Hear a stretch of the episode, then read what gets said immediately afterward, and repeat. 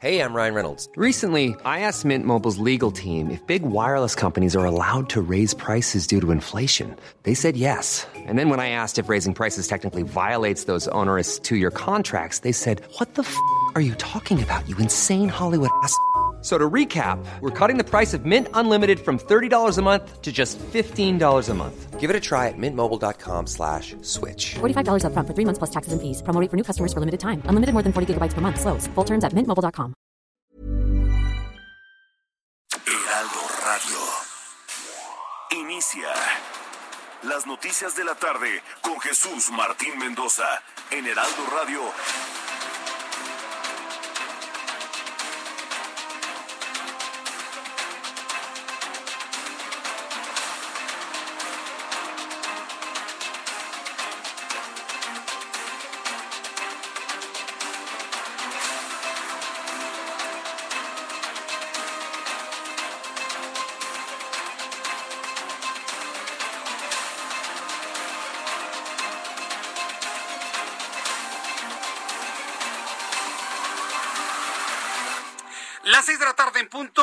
Centro de la República Mexicana. Bienvenidos, muy buenas tardes. Iniciamos el Heraldo Radio correspondiente este día, hoy 11 de octubre del año 2021. Me da mucho gusto saludarle a nombre de todo este gran equipo de profesionales de la información del Heraldo Radio que cubrimos todo el país, toda la República Mexicana con la señal del Heraldo Radio. Ha llegado el momento de las noticias. Súbale el volumen a su radio, que le tengo la información más importante que ha ocurrido en México y el mundo hasta este momento.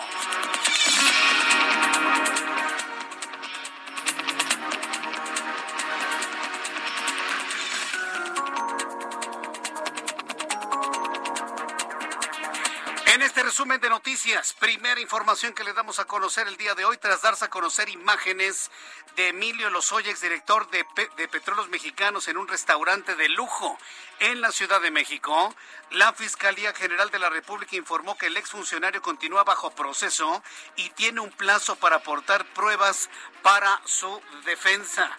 Bueno, pues más adelante vamos a platicar, digo, no nos vamos a llevar todo el programa, pero a comentar lo que finalmente se dio a conocer este fin de semana, donde una periodista eh, se encuentra a Emilio Lozoya en un restaurante, le toma fotos, la sube a Twitter y bueno, pues la idea original, la idea original era decir que no, que no eran fotografías reales, que no eran fotografías del momento, que eran fotografías antiguas, que si no existía la terraza, que si sí existía la terraza. Mire, mil, mil cosas se, se dijeron, mil cosas se dijeron sobre esa fotografía. Sin embargo, bueno, pues nadie ha puesto ya en este momento en duda que se trató efectivamente del hombre que con brazalete, pues prácticamente pues se mueve como si estuviera totalmente en libertad. Ese es el punto que se ha señalado. Más adelante usted y yo vamos a conversar sobre esto, le digo rápidamente, para también abordar otros asuntos importantes el día de hoy aquí en el Heraldo Radio. Por ejemplo, otro de los asuntos importantes que se han generado el día de hoy tiene que ver con los gaseros. El día de hoy el Gremio Gasero Nacional anunció un paro indefinido de labores porque el gobierno federal no les ha cumplido las promesas. Al menos eso han explicado. Dicen que el gobierno federal no les ha cumplido la promesa, no les da respuestas a sus demandas de participación en la regulación de los precios del gas LP. También informaré que la audiencia para presentar la demanda civil a García Luna, Genaro García Luna, impuesta por la UIF, fue aplazada hasta el próximo 3 de noviembre por falta de un abogado. La Fiscalía General de Justicia de la Ciudad de México informó sobre la detención de Miguel N., de 56 años, presuntamente relacionado con al menos 27 violaciones sexuales cometidas durante 2012. Estamos hablando de hechos de hace nueve años y que se le conoce a este individuo como el violador del periférico. El Centro de Huracanes de los Estados Unidos informó que la tormenta tropical Pamela se fortalece rápidamente en las costas del Océano Pacífico y se prevé que se convierta en huracán antes de tocar tierra en Mazatlán, Sinaloa, esta misma semana. También informó que la Organización Mundial de la Salud señaló que las vacunas de los laboratorios chinos Sinovac y Sinopharm necesitan de una tercera dosis para una mejor protección vacunación en contra del COVID-19. También una avioneta se desplomó cerca de una escuela secundaria en San Diego, California. En noticias que nos llegan desde los Estados Unidos, al momento se reporta una persona fallecida, varios heridos sin confirmar el número e incendios en el vecindario que dejaron las casas totalmente destruidas. Quiero informar al público que ya estamos también transmitiendo a través de nuestra plataforma de YouTube en el canal Jesús Martín MX. No se pierda las noticias, así como a usted le gusta escuchar las noticias todas las tardes. Es aquí en el Heraldo Radio, en esta frecuencia, en la capital de la República, 98.5 de FM. 98.5 de FM dígale a todas las personas que usted conoce que las noticias están en esta frecuencia en el Valle de México y por supuesto en muchas otras más frecuencias cubriendo la República Mexicana, 100.3 en Guadalajara, 99.7 de FM en Monterrey, Nuevo León y le iré platicando otras frecuencias a lo largo de nuestro programa. Vamos con nuestros compañeros reporteros urbanos, periodistas especializados en información de ciudad. Empiezo con Javier Ruiz. Adelante Javier, gusto en saludarte. Bienvenido.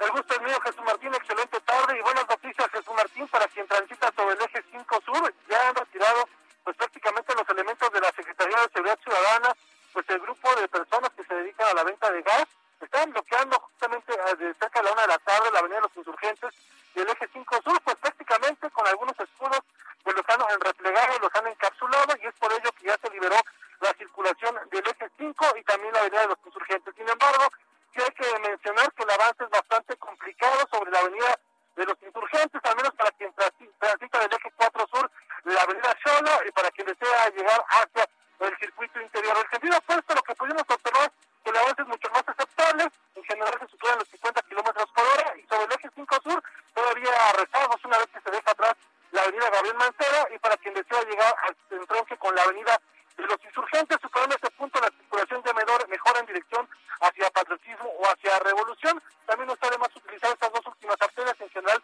el avance es mucho más aceptable. De momento, Jesús Martín, es el reporte que tenemos. Muchas gracias por esta información, Javier Ruiz. Estamos atentos, buenas tardes. Eh, estamos atentos, atentos, muy buenas tardes. Bueno, pues ya finalmente termina todo este enorme irigote que se armó ahí en Avenida de los Insurgentes y Eje 5 Sur frente a la Secretaría, frente a la Secretaría de Energía. Bueno, finalmente ya se arregló ese asunto y bueno, pues le voy a tener todos los detalles más adelante de los posibles acuerdos. Vamos con nuestro compañero Daniel Magaña. Adelante, Daniel, me da mucho gusto saludarte. Bienvenido, buenas tardes. ¿Qué tal, Jesús Martín? Eh, muy buenas tardes. Nosotros tenemos información de la zona oriente y bueno, pues eh, como lo comentas, hasta este momento, bueno, pues se ha, se ha abierto la pinza que cerraron los gaseros en la capital del país. Estos seis puntos, estos seis bloqueos simultáneos de vialidades principales para exigir este aumento, ya que pues refieren no pueden hacer frente a pues los gastos de operación, precisamente es por lo que piden este aumento, eh, pues se dejaron estragos vehiculares severos en la zona de la calzada de Ermita. Hay que recordar que en Ermita, bueno, pues también se están realizando obras de estas del trolebús elevado, ya te imaginarás el bloqueo, lo que generó en toda esta zona, otro punto muy, muy importante y bloqueado fue la zona del anillo periférico sur y la avenida eh, pues de, los insurgentes, así que poco a poco vuelve a la normalidad. Más adelante, bueno, pues estarán dando a conocer si realmente se llegó este gremio gasero alguna solución en cuanto a estas comisiones que ellos plantean cobrar y es eh, por lo que han retirado los bloqueos y poco a poco vuelve a la normalidad también la zona de la avenida Eduardo Molina y todos los demás puntos que bloquearon como acto de presión a las autoridades de la Secretaría de Energía. El reporte, continuamos atentos. Muy buenas tardes. Gracias, muy buenas tardes. Gracias por la información, Daniel Magaña. Continuamos atentos. Saludo con mucho gusto a Mario Miranda, que por cierto desde las 2 de la tarde estuvo reportando, informando a todas las plataformas informativas del Heraldo Media Group sobre los bloqueos de gaseros allá en Insurgentes y en el eje 5 Sur. Mario Miranda, ¿en dónde te ubicamos a esta hora de la tarde? ¿Qué tal Jesús Martín? Buenas tardes. Pues ahora nos encontramos en Avenida Revolución y San Antonio, esto en la colonia Nonoalco, perteneciente a la alcaldía Benito Juárez. En estos momentos la realidad es complicada para los automovilistas que se dirigen hacia la zona sur, ya que aquí en este punto se encuentran al menos 12 pipas de gas, utilizando dos de los seis carriles de Avenida Revolución. Estos trabajadores del gas no están bloqueando totalmente la avenida, nada más se encuentran estacionados, pero las complican la circulación para las personas que transitan por Avenida Revolución. Los gaseros esperan recibir la información de sus líderes para ver si continúan en este punto o se retiran del lugar. En el lugar se encuentran varios elementos de la Secretaría de Seguridad Ciudadana custodiando el lugar a la espera de que les den informes qué es lo que va a suceder con estas personas, estos piperos que este día complicaron toda la ciudad. Correcto, Mario Miranda, pues muchas gracias por toda la información. Buena cobertura, ¿eh? Para televisión, lo que hiciste a las 2 de la tarde. Estuviste en el momento en el que estaban cruzando las pipas para cerrar el bloqueo. Muy bien hecho, Mario, estamos muy pendientes de tu información. Muy buenas tardes. Seguimos pendientes. Seguimos pendientes. En el televisión, Mario Miranda con su cámara nos mostraron el momento en que los piperos estaban cruzando las pipas sin gas, por cierto, ¿eh? Sin gas evidentemente no, no, no tenían gas, lo que eso hubiera significado un riesgo gigantesco. Pero finalmente, bueno, las cosas van avanzando. Yo le tendré toda la información aquí en el Heraldo Radio. Son las 6 de la tarde con 10 minutos, las 6 de la tarde con 10 minutos hora del centro de la República Mexicana.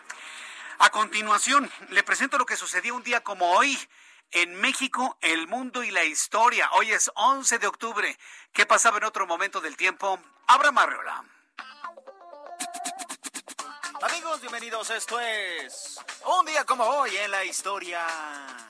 11 de octubre. Octubre, octubre. 1745. El sabio y clérigo alemán Ewald Jürgen von Kleist presenta el experimento eléctrico que se hizo famoso con el nombre de botella de Leiden. Se le conoce como el primer condensador eléctrico, ya que podía almacenar cargas de energía 1830. En Varsovia, Polonia, el compositor Frédéric Chopin interpreta como solista su concierto para piano número uno, uno de los conciertos para piano y orquesta más importantes de la historia. 1876. En México, el general Porfirio Díaz se subleva contra el presidente Sebastián Lerdo de Tejada, al que luego sucedería o sea, pues que sería presidente después de... En el año de 1990, el mexicano Octavio Paz gana el Premio Nobel de Literatura. Y en 1995, el mexicano Mario Molina gana el Premio Nobel de Química. Además, hoy es el Día Internacional de la Niña. Y también es el día para salir del armario. Amigos, esto fue un día como hoy en la historia. Muchas gracias. Vamos a tener que explicar qué significa eso último, ¿eh? Este Abraham Arreola. Sí, porque yo no entiendo de esas cosas, ¿eh? Entonces ahí nos va a tener que explicar algo nuestro querido compañero Abraham Arreola. Gracias, Abraham Arreola, como siempre, con las efemérides de este día, hoy 11 de octubre. Saludamos a quienes cumplen años, a quienes festejan su santo, por supuesto. Eh, un saludo para una de nuestras radioescuchas, Maribel Villagrán. Hoy está cumpliendo años y desde hace muchos años nos sigue a través, en la otra estación, los años que llevamos aquí en el Heraldo Radio, sí, años ya, ¿eh? Entonces, eh, para Maribel Villagrán, desde aquí un fuerte abrazo, una felicitación de cumpleaños, que la pases muy bien, Maribel, Radio Escucha, y a todos los que cumplen años en este día, reciban un enorme abrazo de parte de sus amigos del Heraldo Radio.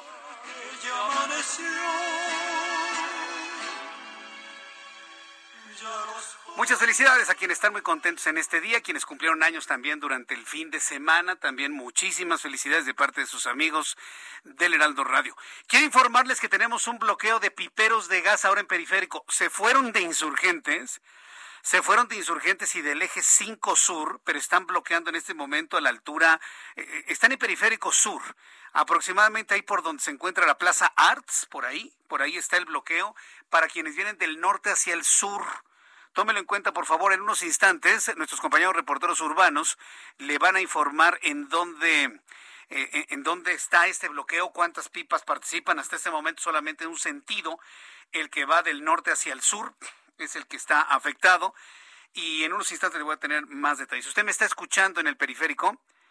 Eh, sí, ya, ya, lo, ya lo verificó precisamente Ángel Arellano. En unos minutos vamos a tener la información con nuestros compañeros reporteros urbanos. Son las 6 de la tarde con 14 minutos hora del centro de la República Mexicana. Quiero informarle que ya está nuestra plataforma de YouTube en el canal Jesús Martín MX. Nuestro chat en vivo está funcionando. Gracias Fernando Jiménez por tus comentarios. Para Valle Arboledas también muchísimas gracias. Miguel Ángel Suárez Estrada dice que en información vial tránsito lento en calzada de Ignacio Zaragoza desde Guelatao hasta la autopista México-Pueblo manejen con precaución. Gracias a nuestro reportero vial, Miguel Ángel Suárez. Bueno, eh, eh, es radio escucha, ¿no? Pero hoy se enfundó con su camiseta con la H que sí suena, con la H que sí se pronuncia, dándonos el informe vial. Muchísimas gracias. María de Lourdes Neria Hernández, aunque a ti te parezca gracioso, no lo es. La forma sangrona de dar las efemérides es demasiado exagerado, dice María de Lourdes. Bueno, pero no pasa desapercibido, María de Lourdes. A mucha gente le gusta y es una forma muy creativa, desde mi punto de vista. Es una forma muy, muy, muy creativa. Y además nos enteramos de muchas cosas. A ver, ¿Quién se acordaba que un día como hoy le dieron el premio Nobel de Química a Mario Molina? ¿Quién se acordaba? ¿Tú te acordabas? ¿Usted se acordaba? Nadie. Ahora lo sabemos gracias a Abraham Arreola. Ese es el punto importante de todo esto, que con una creatividad, con una forma diferente de hacer las cosas, como finalmente hacemos las cosas en nuestro programa de radio, la, información se queda, ¿no? Y se queda para alimentarnos, nutrirnos, compartirla y finalmente de eso, de eso se trata. Bien, cuando son las seis de la tarde con 15 minutos hora del centro de la República Mexicana, le voy dando la hora para que usted vaya llegando a tiempo a su destino. Vamos a revisar las condiciones meteorológicas para las próximas horas. El Servicio Meteorológico Nacional, que depende de la Comisión Nacional del Agua, nos informa sobre las condiciones de lluvia. Ay, parece que ahora sí las lluvias, parece que ahora sí ya nos dejaron. Digo, yo soy el primero en insistir que la lluvia es maravillosa, que la lluvia es un milagro. La lluvia también nutre, alimenta, limpia, el agua limpia finalmente, reverdece absolutamente todo, también eso es noticia, por supuesto, pero como que ya, como que ya nos estábamos ahogando, ¿no? En un vaso con agua. Afortunadamente, afortunadamente, parece que en las próximas horas tendremos tregua, pero por poco tiempo. ¿Sabe por qué? Porque ya se conformó la tormenta tropical Pamela junto con el sistema frontal número 3 y la masa de aire frío, estarán provocando rachas de 70 kilómetros en Sonora, en Chihuahua y en el Golfo de California. En el Servicio Meteorológico Nacional y en su informe más reciente, se informa que esta noche madrugada la tormenta tropical Pamela podría intensificarse a huracán al suroeste de Colima y Jalisco. Su circulación ocasionará lluvias muy fuertes que pueden generar deslaves e inundaciones en Sinaloa, Nayarit, Jalisco, así como fuertes en Baja California Sur, Durango, Colima y Michoacán. Todo el occidente del país estaría en alertamiento para estar pendientes de todo lo que suceda con este huracán, con esta tormenta tropical Pamela, que podría convertirse en huracán en las próximas horas. Tenemos el sistema frontal número 3 que se extiende sobre el norte y noreste de la República Mexicana. Tenemos una corriente en chorro que provoca vientos de hasta 60 kilómetros por hora. La masa de aire frío asociada al frente ocasionará un descenso de temperatura principalmente por la mañana y por la noche. Y bueno, pues rápidamente le doy a conocer el pronóstico del tiempo para las siguientes ciudades. Amigos que nos escuchan en Guadalajara, Jalisco, aunque está cerca Pamela, el cielo está más o menos despejado con algo de nubosidad, mínima 17, máxima 29, en este momento 26 grados. Monterrey despejadísimo, mínima 22, máxima 33, 31 en este momento. Tijuana, Baja California con frío, mínima 12, máxima 21, en este momento 19. En Reynosa, Tamaulipas 33 grados, mínima 26, máxima 35. Amigos en Houston, me da mucho gusto saludarlos, mínima 20, máxima 31, 29 grados en este momento. En Oaxaca, mínima 14, máxima 31 con 28 grados en este momento. Y aquí en la capital de la República, calorcito, ¿eh? 27 grados en este momento en la Ciudad de México. La mínima 13 para mañana y la máxima podría alcanzar inclusive los 29 grados Celsius.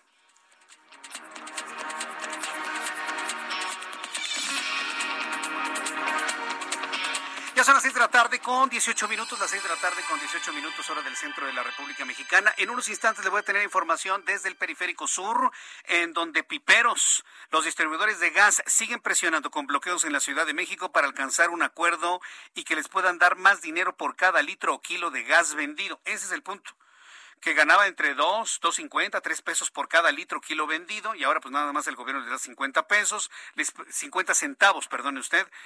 Les prometieron darles más, hasta el momento no les han cumplido la promesa, entonces han decidido bloquear, utilizar la fuerza, mostrar el músculo con las pipas y con los bloqueos.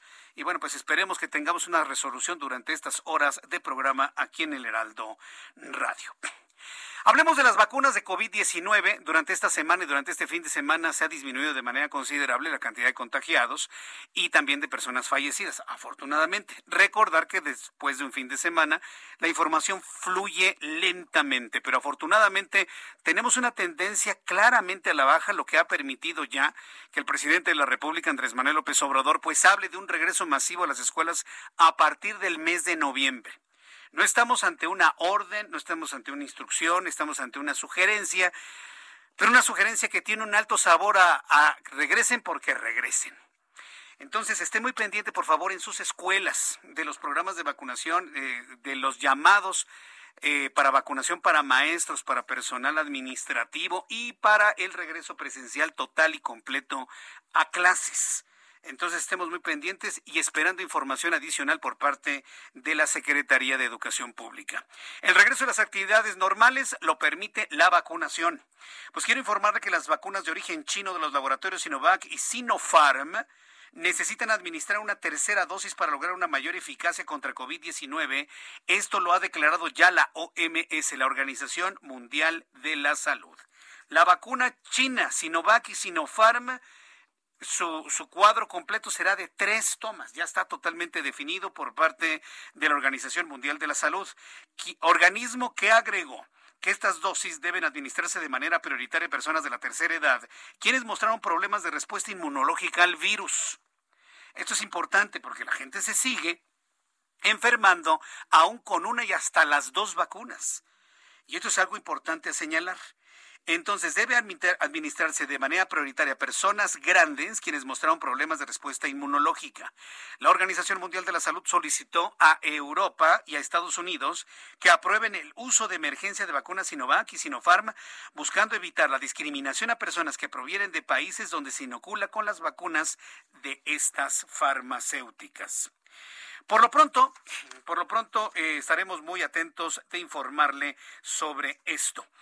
Está en la línea telefónica el doctor Andrew, está el doctor Andrew Comas García, catedrático de la Facultad de Medicina e investigador del Centro de Investigación en Ciencias de la Salud y Biomedicina de la Universidad Autónoma de San Luis Potosí. Estimado doctor Comas García, bienvenido, muy buenas tardes. Hola, muy buenas tardes. Un gusto, muchas gracias por la invitación. La OMS está hablando de esta tercera dosis para vacunas como Sinovac y Sinopharm. ¿Será una condición para todas las otras vacunas que están en este momento circulando en el mundo, doctor Comas? Bueno, ya sabemos que, bueno, las vacunas de una sola dosis, como Cancino, como Johnson Johnson, tarde o temprano, iban a requerir una dosis y ambos farmacéuticos ya lo confirmaron. Y está a esperar, digo, cuando salieron las vacunas, la única interrogante era cuánto tiempo iba a ser la segunda dosis. Eh, y luego, eh, no es lo mismo hablar de una tercera dosis en personas eh, jóvenes o en personas sanas que en personas inmunocomprometidas o en personas con enfermedades crónicas, particularmente metabólicas o con este, adultos mayores. ¿Por qué? Porque muy probablemente, o los datos que tenemos ahorita, vacunas como Sinopharm o como Pfizer, como Moderna, funcionan hasta ahorita muy bien con dos dosis la mayoría de las personas. Sin embargo, como en muchas de otras vacunas, en las personas, por ejemplo, en los ancianos o en los inmunosuprimidos, pues se requieren más dosis adicionales para lograr protección. Ahora, ¿por, ¿por, qué se habla de la tercera dosis de manera posterior? ¿Por, ¿Por, qué no desde un inicio se habló de un cuadro completo de tres dosis? ¿Fue en el camino o en el tiempo en donde se determinó que el porcentaje de efectividad no era el que se esperaba con dos dosis? Bueno, porque normalmente los estudios este, clínicos se hacen en personas sanas, ¿sí? Y cuando ya vamos viendo la efectividad de la vida real de las vacunas, entonces podemos ir determinando qué tanto funcionan o no en ancianos, en obesos, en diabéticos, en inmunocomprometidos. Y como se continúan, en este caso, los ensayos por ser una aprobación para eh, en caso de emergencia, sí, se va estableciendo qué poblaciones sí requieren una dosis adicional y qué no. Por ejemplo, una persona que no esté fuera de estos grupos de alto riesgo no requiere una tercera dosis de Sinovac, Sinopharm, Cancino o Moderna. Entonces hay que ir seleccionando a las, a las poblaciones que normalmente ya sabemos no van a responder bien a las vacunas. Bien, correcto. Pues, eh, doctor, eh, doctor Andrew Comas García, vamos a estar muy atentos de, de, cómo se va dando esta dosis, porque en países como México, donde se han complicado dos dosis, una tercera nos puede meter una complicación adicional, ¿no es así? Desde el punto de vista logístico. Bueno, desde el punto de vista que, por ejemplo, los de los que ya recibieron cancino necesitarían ya una segunda dosis o, por ejemplo, tenemos gente que se vacunó con, con, con Sinopharm y que está en la segunda dosis y que en México ya se acabaron esas este, dosis. Entonces, este, sí es bien importante entender que, eh, ¿cómo se llama? Que nuestro país pues, no, no, no ha hecho la mejor tarea en cuanto a, a ¿cómo se llama? A, a la estrategia de vacunación y a la planeación de la vacunación. Bien, pues doctor Comas García, yo le agradezco mucho que nos haya dado esta explicación aquí en el Heraldo Radio. Le aprecio mucho su tiempo y su colaboración. Le envío un fuerte abrazo y gracias. Que tenga buenas tardes. No, hombre, de nada, que tenga un buen día. Gracias, hasta luego, que le vaya muy bien. Voy a ir a los, a los anuncios y regreso con más información aquí en el Heraldo Radio. Iremos con los bloqueos de piperos más adelante. Escuchas a Jesús Martín Mendoza con las noticias de la tarde por Heraldo Radio, una estación de Heraldo Media Group. Heraldo Radio. La HCL se comparte, se ve y ahora también se escucha.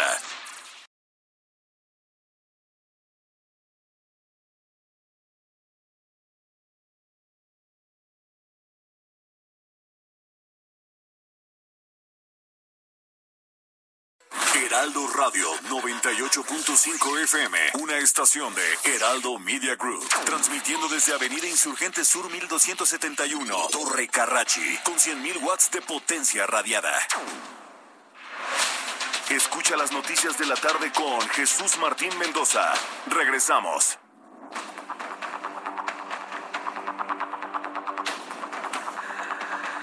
Las 6 de la tarde con 30 minutos, las 6 de la tarde con 30 minutos, hora del centro de la República Mexicana. Bien, vamos a continuar con toda la información aquí en el Heraldo Radio y me da muchísimo gusto saludar a través de la línea telefónica. Súbale el volumen a su radio, Sandra Cuevas, alcaldesa, ya en funciones. En la alcaldía Cuauhtémoc, estimada Sandra Cuevas, qué gusto me da saludarla nuevamente. Bienvenida al Heraldo Radio. Buenas tardes. Buenas tardes, muchísimas gracias por el espacio y aquí estoy a sus órdenes. Me da, me da mucho gusto el que se encuentre con nosotros. Antes de ir al tema central por el cual la busqué, platíqueme cómo arrancó eh, su administración, su trabajo en la alcaldía Cuauhtémoc. ¿Qué le gustó, qué no le gustó? ¿Cómo fue este inicio de trabajo? Platíquenos, Sandra. Pues tenemos una alcaldía compleja, sin embargo estoy muy, pero muy, muy contenta de, de tener tanta responsabilidad, tanto trabajo y que además hemos dado buenos resultados en tan solo 11 días. Eh, hemos llevado a cabo una nueva administración en el tema de autogenerados. Los autogenerados es todo lo que generan los sanitarios, estacionamiento y los deportivos de la alcaldía. Anteriormente se, se reportaba muy poco dinero. A le puedo decir que en estos días que llevamos nosotros recaudando, hemos recaudado más del 500%. Entonces, todo ese dinero pues se va a utilizar para el beneficio, ya sea de los mercados o de la mejora de los de los deportivos de la alcaldía Cuauhtémoc. Bien, pues eh, digamos que fue un arranque complejo y demás. ¿Cómo quedó la caja? Este, ¿Le dejaron algo para operar este, estos tres meses, octubre, noviembre y diciembre, ahí en la alcaldía? Eh, pues nos dejaron muy poco recurso, pero afortunadamente está cubierto el sueldo de los empleados, y ya eso es una gran ventaja. Lo demás, pues hay que sacarlo, siempre hay adversidad, siempre hay problemas, pero pues hay que afrontarlo de la mejor manera para que la alcaldía salga bien, para que la gente nos perciba de manera positiva, para transmitirle seguridad y paz a nuestra gente. También estamos trabajando muy fuerte en el tema de seguridad. Implementé un operativo que sale en las noches y en las madrugadas, el operativo Disuasión Bengala, que es una serie de patrullas eh, que están pasando por las calles en donde más se ha detectado delincuencia o delincuentes. Eso lo ha percibido muy bien la gente. Estamos ya haciendo un reordenamiento de, de la vía pública, de los comerciantes, de los traneleros. Estamos tratando de poner orden en cada rubro de la alcaldía y esto lo estamos haciendo de una forma respetuosa, cordial, para que no se pierda el estado de gobernabilidad. Pues eh, qué, bueno que se tenga un plan desde el inicio con los pocos elementos que se tienen y demás. Yo recuerdo que usted llega, triunfa en la elección del 6 de junio y llega la alcaldía Cuauhtémoc con una gran aprobación, inclusive en sectores eh, económicos, sociales, que no hubiésemos pensado que eh, hubieran apoyado una propuesta emanada desde la oposición, dijo evidentemente ante el hartazgo, ¿no? de lo que sucedía con anterioridad. Pero ahora me doy cuenta de que hay situaciones pues eh, complejas que está usted enfrentando como son amenazas de la Unión Tepito.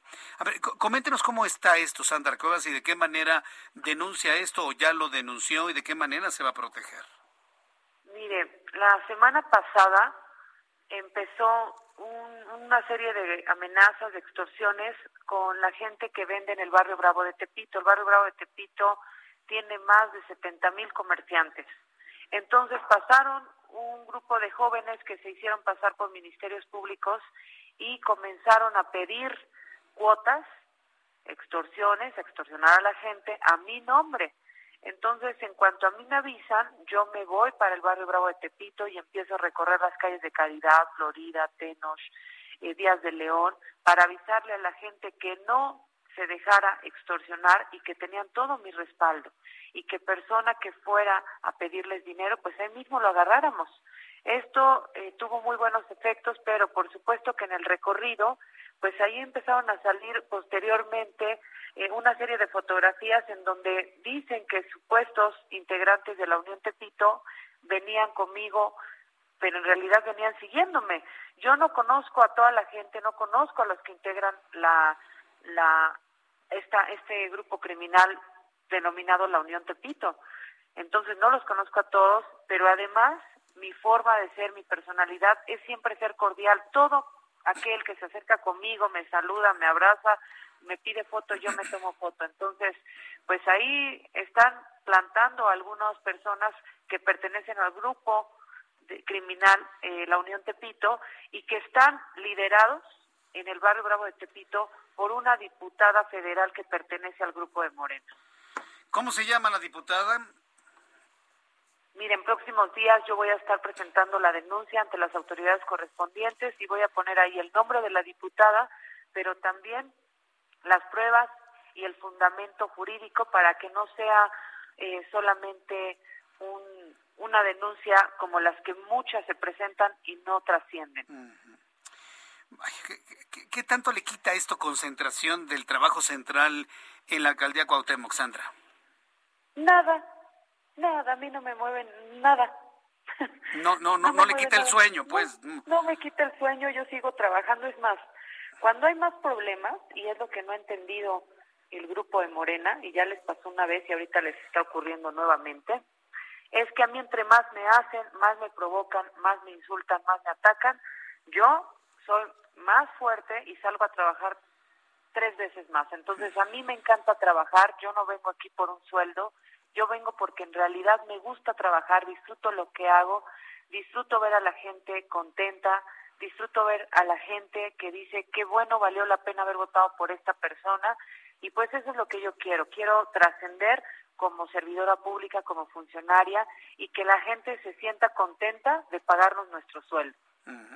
Pues yo, yo la verdad me, me da gusto escuchar eso, pero vaya, finalmente hablamos de la preparación como, como política, como administradora, como persona pero estará de acuerdo Sandra Cuevas que no es la mejor forma de trabajar, ¿no? En medio de amenazas. Como que eso no tendría que ocurrir en la política mexicana. ¿Qué, qué, opinión le merece eso que quienes buscan hacer algo distinto tengan que eh, abrir ese paso entre amenazas de todo tipo, Sandra Cuevas? Pues mire, es, es lamentable porque por eso el país sigue estancado, por eso el país no, no ha tenido un crecimiento no entienden que cuando ya se termina la campaña política, lo que debemos hacer todos es caminar por un mismo sentido para que este país avance, para que los ciudadanos se sientan contentos.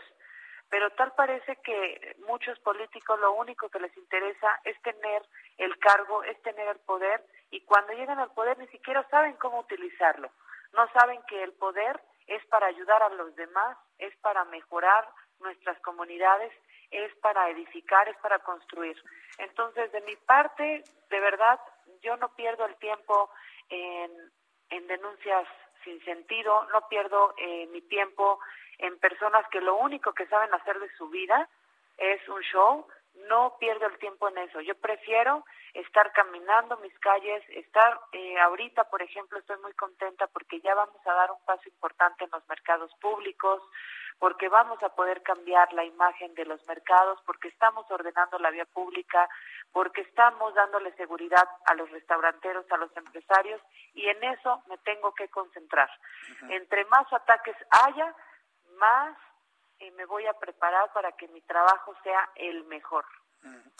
Así lo deseamos, Sandra Cuevas, y vamos a estar muy atentos del trabajo que se realiza en Cuauhtémoc. Vaya, en las 16 alcaldías de la Ciudad de México. No vamos a, nosotros a discriminar a nadie, por supuesto, pero hay algunas que tienen algunas complejidades muy particulares que pueden generar más noticias que en otros lados. Así que, si me lo permite, voy a estar muy atento del trabajo que realicen en Cuauhtémoc, Sandra, para informar al público de toda la ciudad y también todo el país, porque lo que sucede en una alcaldía como Cuauhtémoc puede servir de ejemplo para, para otros presidentes municipales en la República Mexicana. Le agradezco mucho, Sandra. Ha sido un gusto tenerla aquí. Cuídese mucho y estamos al pendiente, Sandra.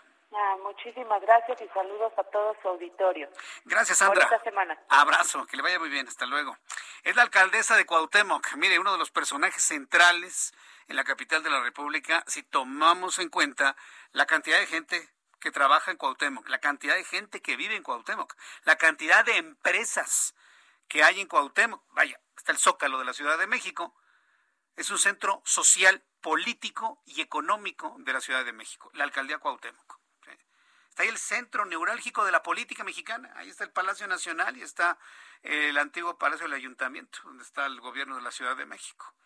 Entonces, ya con eso, ya con eso, le digo absolutamente todo. De ahí la importancia de platicar con Sandra Cuevas y que finalmente se conozca las situaciones que están, bueno, en, el caso de ella, enfrentando por parte de células de ciertos grupos con algunos nexos hacia algún partido político.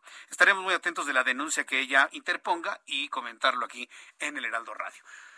Son son las 6 de la tarde con 40 minutos hora del centro de la República Mexicana. Vamos a hacer una revisión de todo lo que son los bloqueos de los gaseros en la capital del país. Recuerde que el Heraldo Radio se escucha en toda la República Mexicana. Adelante, Daniel Magaña, ¿en dónde te ubicamos? Muy buenas tardes. ¿Qué tal, Jesús Martín? Eh, muy buena tarde. Bueno, hemos dado seguimiento puntual a esta serie de eh, bloqueos fueron seis simultáneos, pues como un acto de presión a las autoridades precisamente pues para que liberen o más que liberen, para que ajusten la, la, utilidad que tienen por la venta del litro al menudeo que en este momento perciben 50 centavos, según ellos nos comentan, y lo que están eh, pidiendo es que se autorice entre dos o tres pesos por el litro de pues, hidrocarburo. Fíjate que en este momento el único bloqueo que persiste es el de insurgentes y de Perisur. Ya te imaginarás las complicaciones viales en la zona sur de la ciudad por este bloqueo en estas principales vialidades. Ya pues en el eh, punto anterior, en el punto de la zona de la Secretaría de Energía, bueno pues el resultado de la Zacapela fueron tres personas detenidas, una lesionada, algunos vehículos remolcados, pero ahora bueno pues los equipos eh, pues para liberar alguna de las vialidades de la Secretaría se trasladan a este punto de insurgentes, así que considerar vías alternas, el eje 10 sur, Río de la Magdalena es la vía paralela a la zona de periférico que les podría ser de mucha utilidad para desplazarse hacia la zona de ciudad universitaria, porque bueno, cuando menos pues persistirá otra media hora, otra hora este bloqueo hasta que no tengan pues alguna respuesta por parte de los responsables de la Secretaría de Energía aquí en la zona sur de la ciudad. De reporte Jesús Martín y bueno, pues vamos a continuar atentos. Entonces, el bloqueo en estos momentos es insurgentes periférico a la altura de Perisur en estos momentos, entonces.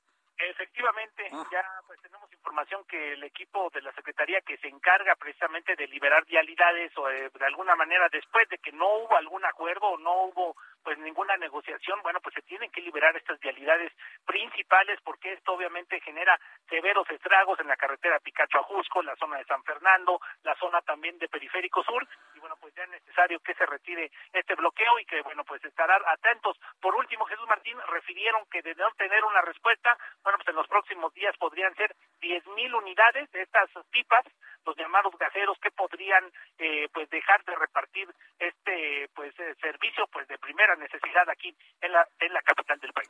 Correcto, gracias por esta información, eh, Daniel Magaña. Muy buenas tardes. Ah, hasta luego, muy buenas tardes. Vamos con mi compañero Augusto Atempa. Él nos tiene información de lo que está sucediendo en Ecatepec. Adelante, Augusto. ¿También problemas con gaseros en el lugar? Así es, Jesús Martín, no solamente es la Ciudad de México, sino también el municipio de Catepec. Y es que déjame platicarte que la autopista Texcoco de Catepec también se mantiene tomada por varias pipas y hay elementos de la Guardia Nacional en este punto tratando de dialogar con estas personas, pero hasta que no se llegue a una resolución por parte de los gaseros que están aquí en la Ciudad de México, no se va a poder liberar la vialidad en este punto. También otro punto que se mantiene tomado por parte de los de los dueños de estas pipas es la avenida López Portillo al cruce con la avenida de los Insurgentes. Esto es muy cerca de la avenida 3030, una avenida muy importante en la zona de Catepec. Por supuesto, también está afectando la circulación para todas aquellas personas que salen de trabajo y buscan llegar a sus domicilios. Es imposible poder circular en esta zona y eh, pues esta afectación no solamente es para los automovilistas, sino también para los usuarios del Mexibus. La línea 2 del Mexibus se mantiene en estos momentos suspendida eh, sin duda es bastante la afectación que están generando estos dueños de las pipas, este gremio gasero, al no tener una solución, Jesús Martín. Correcto. Bueno, pues seguimos al pendiente de otros puntos de la Ciudad de México. Augusto Tempa, muchas gracias por el informe. Que tengas buenas tardes. Excelente tarde. Excelente tarde con Augusto Atempa. Él y todos sus compañeros reporteros urbanos están revisando las calles de la Ciudad de México. Vamos al Estado de México, porque este tema no tiene nada más que ver con la capital de la República Mexicana. Inclusive a nuestros amigos que nos escuchan en otras partes del país, si tienen también noticias, han visto algún tipo de bloqueos, manifestaciones de gaseros, les invito a que me lo compartan a través de nuestra plataforma de YouTube en el canal Jesús Martín MX, arroba Jesús Martín MX en el canal de YouTube. Vamos con Gerardo García, él se encuentra en Toluca, en el Estado de México. También hay problemas con los piperos y él y los que distribuyen gas. Adelante, Gerardo García, buenas tardes. Hola, ¿qué tal? Muy buenas tardes, Jesús Martín. Te saludo a ti al auditorio. Como bien lo comentas, la rebelión, la rebelión de los gaseros tuvo eco en el Estado de México, por lo que el servicio fue suspendido y en eh, su lugar las pipas fueron trasladadas para bloquear la México-Toluca y la avenida Adolfo López Mateos, esto en la salida de Toluca a Sinacantepec, en el Valle de Toluca. La movilización precisamente en esta zona se llevó a cabo desde las 10 de la mañana de este lunes, pero no fue sino hasta las 4 de la tarde que ambas zonas fueron bloqueadas simultáneamente. Los gaseros de diversas empresas reconocieron que no solo afectaron a automovilistas varados, eh, que ascendieron a cientos, sino al comercio, viviendas y escuelas al no llevar el gas, pero quieren presionar a las autoridades federales. La toma de la vialidad Adolfo López Mateos, que conecta a Toluca y Senacantepec en el Valle de Toluca, se dio a la altura del lugar conocido como la Deportiva. También eh, eh, reportar que en la México Toluca el, el cierre se dio a la altura de la Marquesa, afectando únicamente a los ciudadanos que se dirigían de la Ciudad de México hacia la capital mexiquense. En el sitio también fueron utilizadas pipas para cerrar el paso. La dinámica fue la misma, dejar eh, pasar unos cuantos eh, vehículos y dejar libre solamente un carril. Pudimos platicar con algunos de los gaseros y en este caso Héctor García, comisión, comisionista gasero, demandó a las autoridades federales tarifas justas. Reclamó que de un día para otro la comisión de 1.50 eh, pesos por litro de gas bajó únicamente a 50 centavos, que al final del mes solo le dejan 500 pesos de ganancia y con esto amagaron de regresar el día de mañana en estos dos puntos que les he hecho referencia. Hasta aquí mi reporte. Muchas gracias por esta información, Gerardo García. Buenas tardes. Hasta luego, buenas tardes. Vamos a continuar con el tema de los piperos un poco más adelante. Vamos a estar muy atentos de dónde cierran, dónde no, porque también tenemos que abordar otras, otras informaciones, otras noticias. Qué escándalo se armó el fin de semana con una fotografía que la periodista Lourdes Mendoza subió a sus redes sociales, mostrando a Emilio Lozoya comiendo en un restaurante que se llama Junan. Está ahí en Las Lomas, es un restaurante de lujo, es un restaurante cinco estrellas, es un restaurante pues bonito, la verdad es, es lujoso, donde se da cita pues mucha gente de la política, muchos empresarios, muchas familias de Abolengo y de Alcurnia, de la zona de Lomas y de Bosques de las Lomas. Esta cadena de, restaurantes de comida china de, de, primer nivel tiene varias ubicaciones en la Ciudad de México y en otras partes del país, para empezar. Entonces es un lugar frecuentado por la gente que tiene dinero. Es un lugar caro y lo paga quien puede pagarlo. Así de sencillo. Se lo comento porque hay muchas críticas que se junan. A ver, señores, hay de todo en la Villa del Señor. Si usted puede irse a un lugar de lujo, pues a un lugar de lujo. No tiene nada de malo, ¿eh? La gente que va a lugares de lujo también sabe comerse un taco en la calle, ¿eh? y los que comemos tacos en la calle también podemos estar en un lugar de lujo. O sea, es decir, es una cuestión de actitud, no tiene nada de malo que existan lugares de lujo. Sí, porque ya la crítica aparejada a eso es que si es un lugar de, pues ¿qué tiene de malo?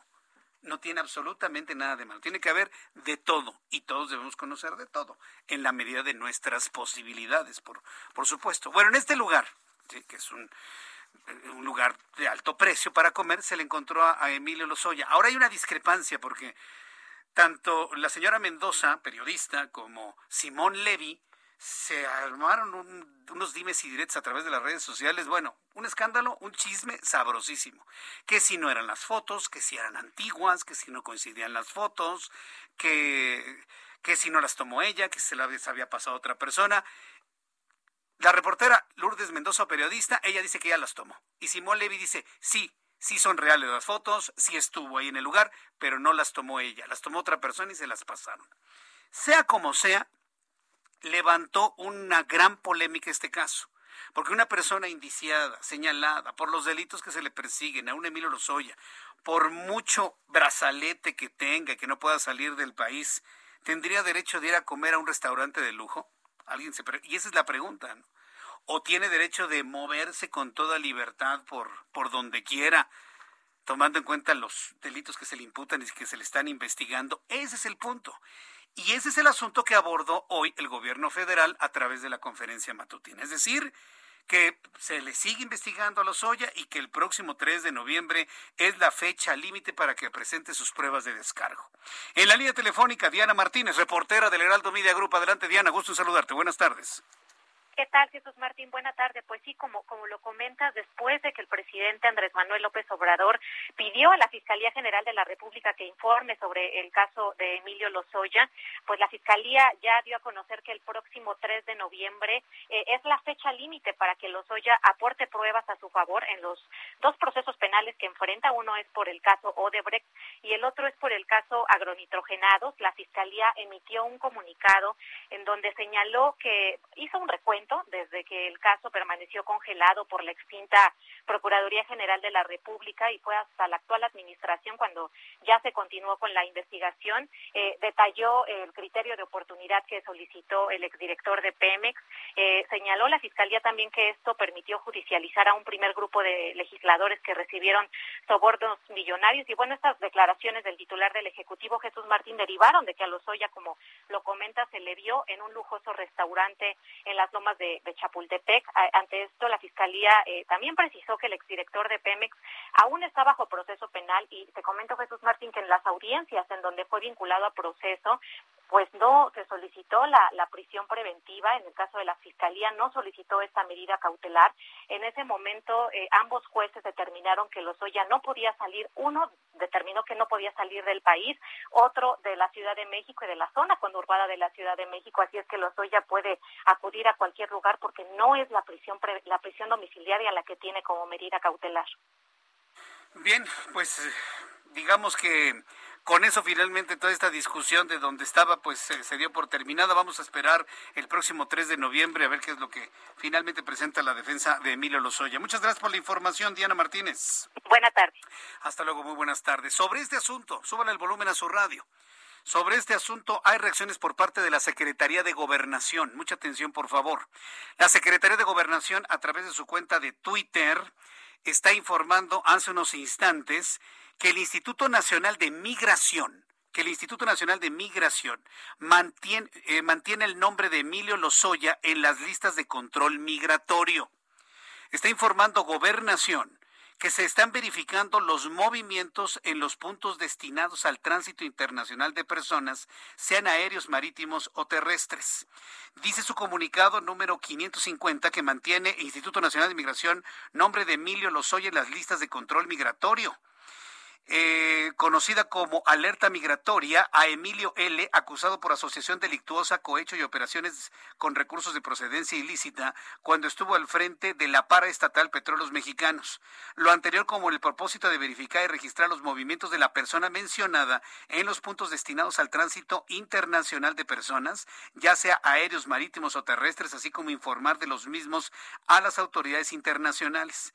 El Instituto Nacional de Migración de la Secretaría de Gobernación refrenda su compromiso compromiso por una migración segura, ordenada y regular, así como su colaboración con otras instancias del gobierno de México. ¿Qué significa esto que está dando a conocer el Instituto Nacional de Migración? ¿Qué significa? Vamos a traducirlo, ¿no? Significa que el Instituto Nacional de Migración, dicen ellos, sabe en todo momento dónde está Emilio Lozoya por el brazalete. Punto. Ya, eso es todo.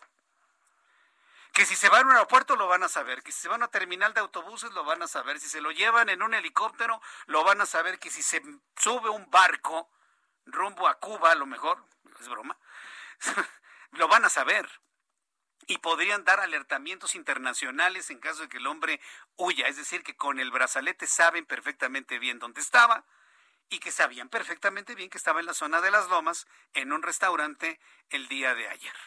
Eso es lo que nos está diciendo el Instituto Nacional de Migración. Y por otro lado, el gobierno federal dice tiene hasta el 3 de noviembre para presentar las pruebas conducentes a su favor, las que su eh, defensa, por supuesto, obtenga. Bueno, cuando son las 6 de la tarde con 54 minutos, voy a ir a los anuncios. Después de los mensajes, le voy a presentar un resumen con las noticias más importantes. La actualización de números de COVID. Pero también le voy a informar lo que hoy la Secretaría de Gobernación, por instrucciones del secretario de Gobernación, Adán Augusto López, ha instruido a Alejandro Encinas para darle protección a la senadora Lili Telles. La tuvimos en entrevista la semana pasada denunciando amenazas en contra de su hijo, amenazas en contra de ella, amenazas de muerte y se lamentó en los micrófonos del Heraldo Radio no haber tenido una respuesta por parte del gobierno federal.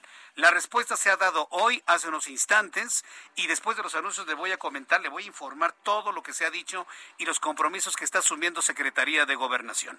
Los anuncios, regreso con un resumen y le invito para que me escriba a través de YouTube en el canal Jesús Martín MX. Escuchas a Jesús Martín Mendoza con las noticias de la tarde por Heraldo Radio, una estación de Heraldo Media Group.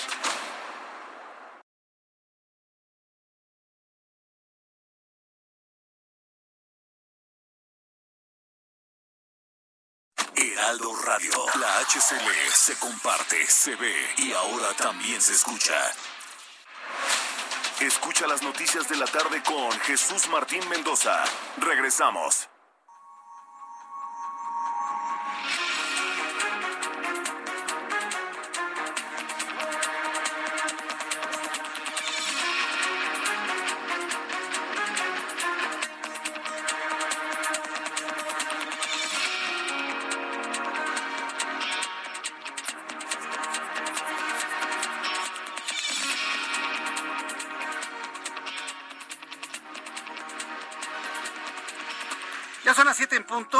Punto, las 7 en punto hora del centro de la República Mexicana, le presento un resumen con las noticias más importantes en el Heraldo Radio.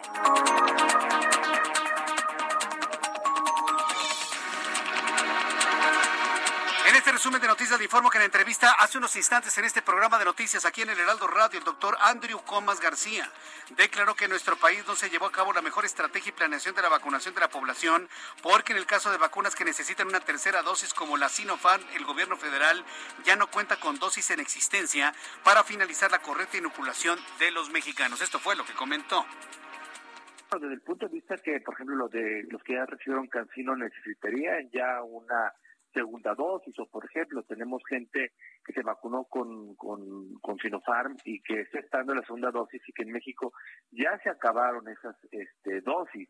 Entonces, este sí es bien importante entender que, eh, ¿cómo se llama? Que nuestro país pues no, no, no ha hecho la mejor tarea en cuanto a, a ¿cómo se llama? A, a la estrategia de vacunación y a la planeación de la vacunación.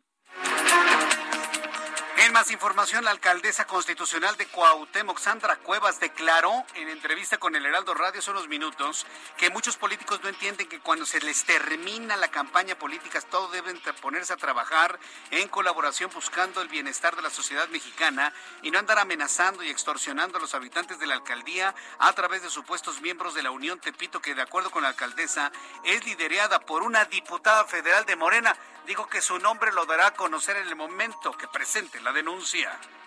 Pues mire, es, es lamentable porque por eso el país sigue estancado, por eso el país no, no ha tenido un crecimiento.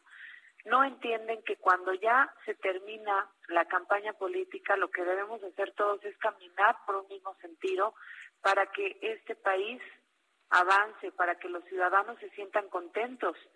Pero tal parece que muchos políticos lo único que les interesa es tener el cargo, es tener el poder, y cuando llegan al poder ni siquiera saben cómo utilizarlo. No saben que el poder es para ayudar a los demás, es para mejorar nuestras comunidades, es para edificar, es para construir. Luego de que Emilio N. fuera captado comiendo en un restaurante este fin de semana, el Instituto Nacional de Migración informó que el exdirector de Pemex aún tiene una alerta migratoria. El Instituto Nacional de Migración agregó que el propósito de dicha alerta es verificar y registrar los movimientos de la persona mencionada en los puntos destinados al tránsito de personas, ya sea aéreo, marítimo, terrestre, así como informar informar de los miembros a las, de los mismos a las autoridades internacionales. Las muertes por COVID-19 en México ascendieron a 282.227, mientras que los casos confirmados llegaron a 3.725.242, informó este lunes la Secretaría de Salud. Por lo tanto, en las últimas 24 horas se registraron 2.007 nuevos contagios, así como 141 decesos adicionales. El subsecretario de los Derechos Humanos de la Secretaría de Gobernación, Alejandro Encinas, reconoció que se requiere urgentemente un Banco Nacional de Datos Genéticos para que se pueda identificar al menos a 50 mil cuerpos. 50 mil cuerpos que yacen en fosas comunes y en el servicio médico forense. Alejandro Encinas aseguró que es necesario replantear la política pública forense para encarar esta lamentable crisis forense que enfrentamos en México y así acelerar la identificación de los cuerpos. La Administración Pública Federal respondió en tiempo y forma al 99% de las observaciones y acciones promovidas por la Auditoría Superior de la Federación, así como parte de la fiscalización de la cuenta pública 2019, según reportó la Secretaría de la Función Pública. De las 2.705 acciones promovidas para manejar la gestión pública, los órganos internos de control de las entidades gubernamentales objetadas respondieron 2.683 acciones con corte al tercer trimestre del año 2021. En este resumen de noticias te informo que tras más, tras eh, tras más de 100 días de confinamiento, los más de 5 millones de habitantes de la ciudad de Sydney, la más poblada de Australia, gozaron este lunes del primer día de práctica normal después de que se superara el 70% de su población completamente vacunada contra el COVID-19. Estas son las noticias en resumen. Le invito para que siga con nosotros. Le saluda Jesús Martín Mendoza.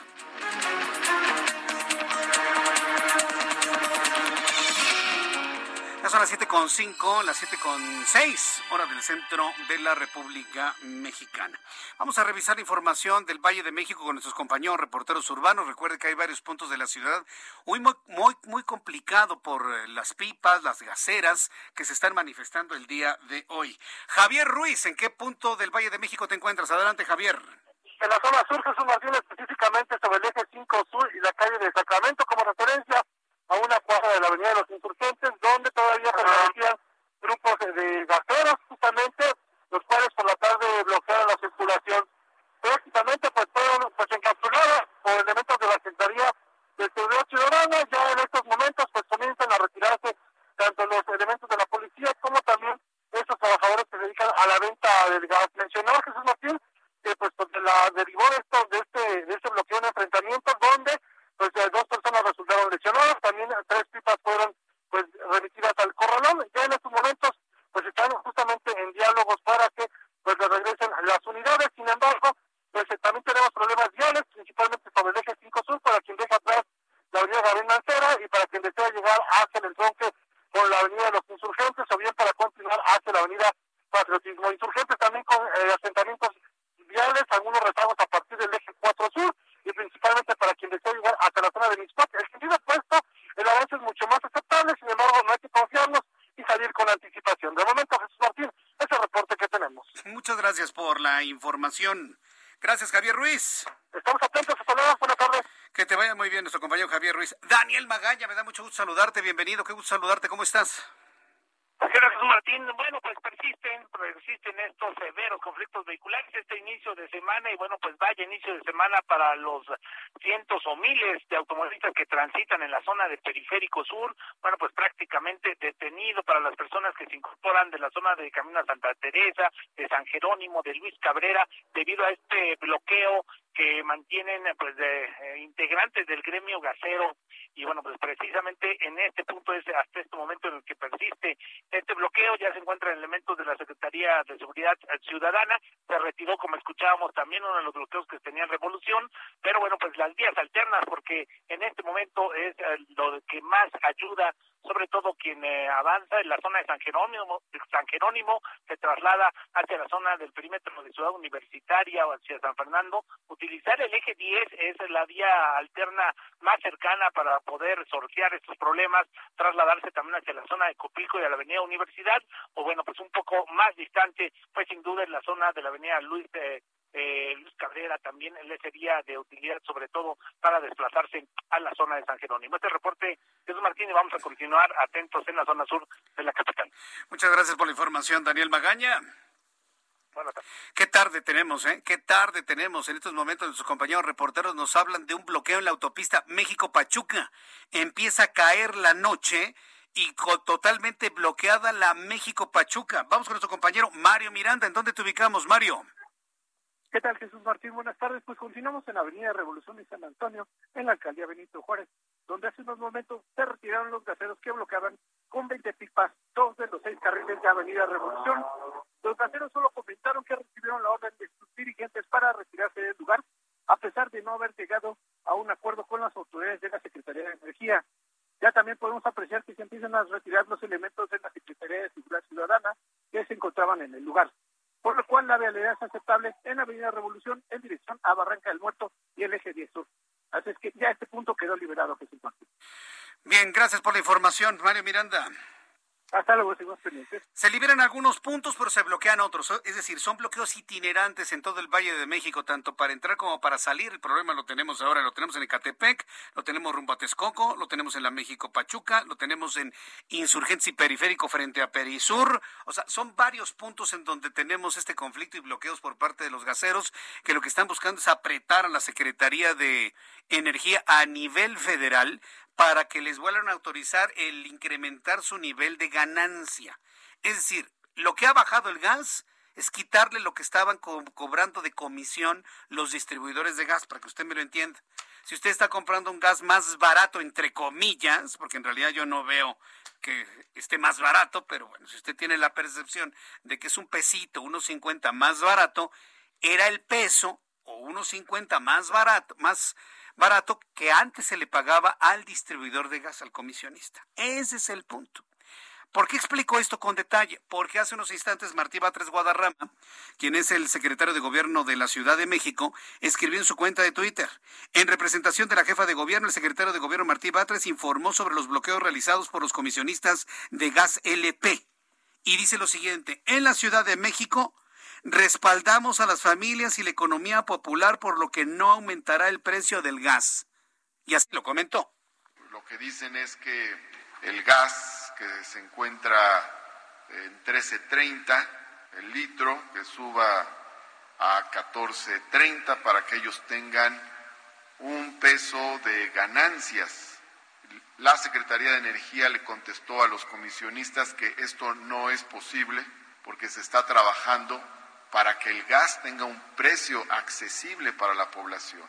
Se está trabajando en favor de la economía popular, se está trabajando en favor de la economía de las familias del país y por lo tanto no podía darse este aumento al precio del gas con objeto de garantizar la ganancia de estos comisionistas que son intermediarios entre las empresas gaseras y los consumidores.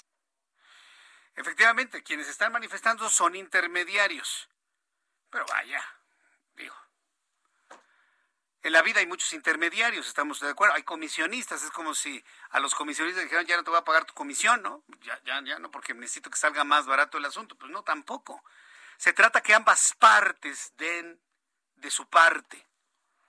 Que los comisionistas bajen su nivel de ganancia, pero que también el gobierno baje el precio. Pero ¿cómo puede bajar el precio un gobierno de un, de un combustible? Pues con subsidio, no hay de otra manera. que ponga algunos pesos también en la mesa. Pero que finalmente un subsidio es endeudamiento. O sea, no es un asunto tan sencillo de decir, bueno, bajamos el precio del gas quitándole su comisión a los comisionistas. ¿Cuál es el mensaje que se envía? ¿Cuál es el mensaje que se envía? O sea, es que es un intermediario. No, no, espérame. Es un comisionista. Es también un hombre y una mujer que trabaja. También tienen su material de trabajo, tienen sus camiones, distribuyen, tienen el mismo derecho a trabajar y a ganar el sustento, como dice Martí Batres, de sus familias también. Entonces, un gobierno, ¿qué es lo que tiene que hacer? Mediar, tomar decisiones para equilibrar y ser justo para todos, no para unos sí y para otros no. Entonces, es lo que vamos a ver ahí, el talento en la política para poder generar una solución justa, tanto para comisionistas como para quienes consumimos gas.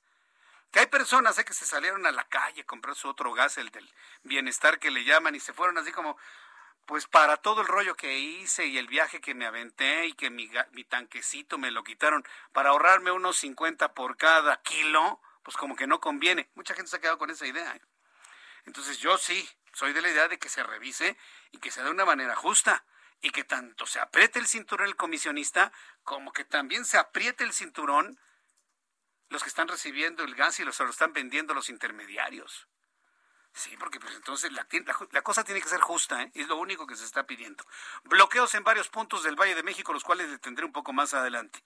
Vamos directamente hasta Oaxaca. Karina García, nuestra corresponsal, nos informa.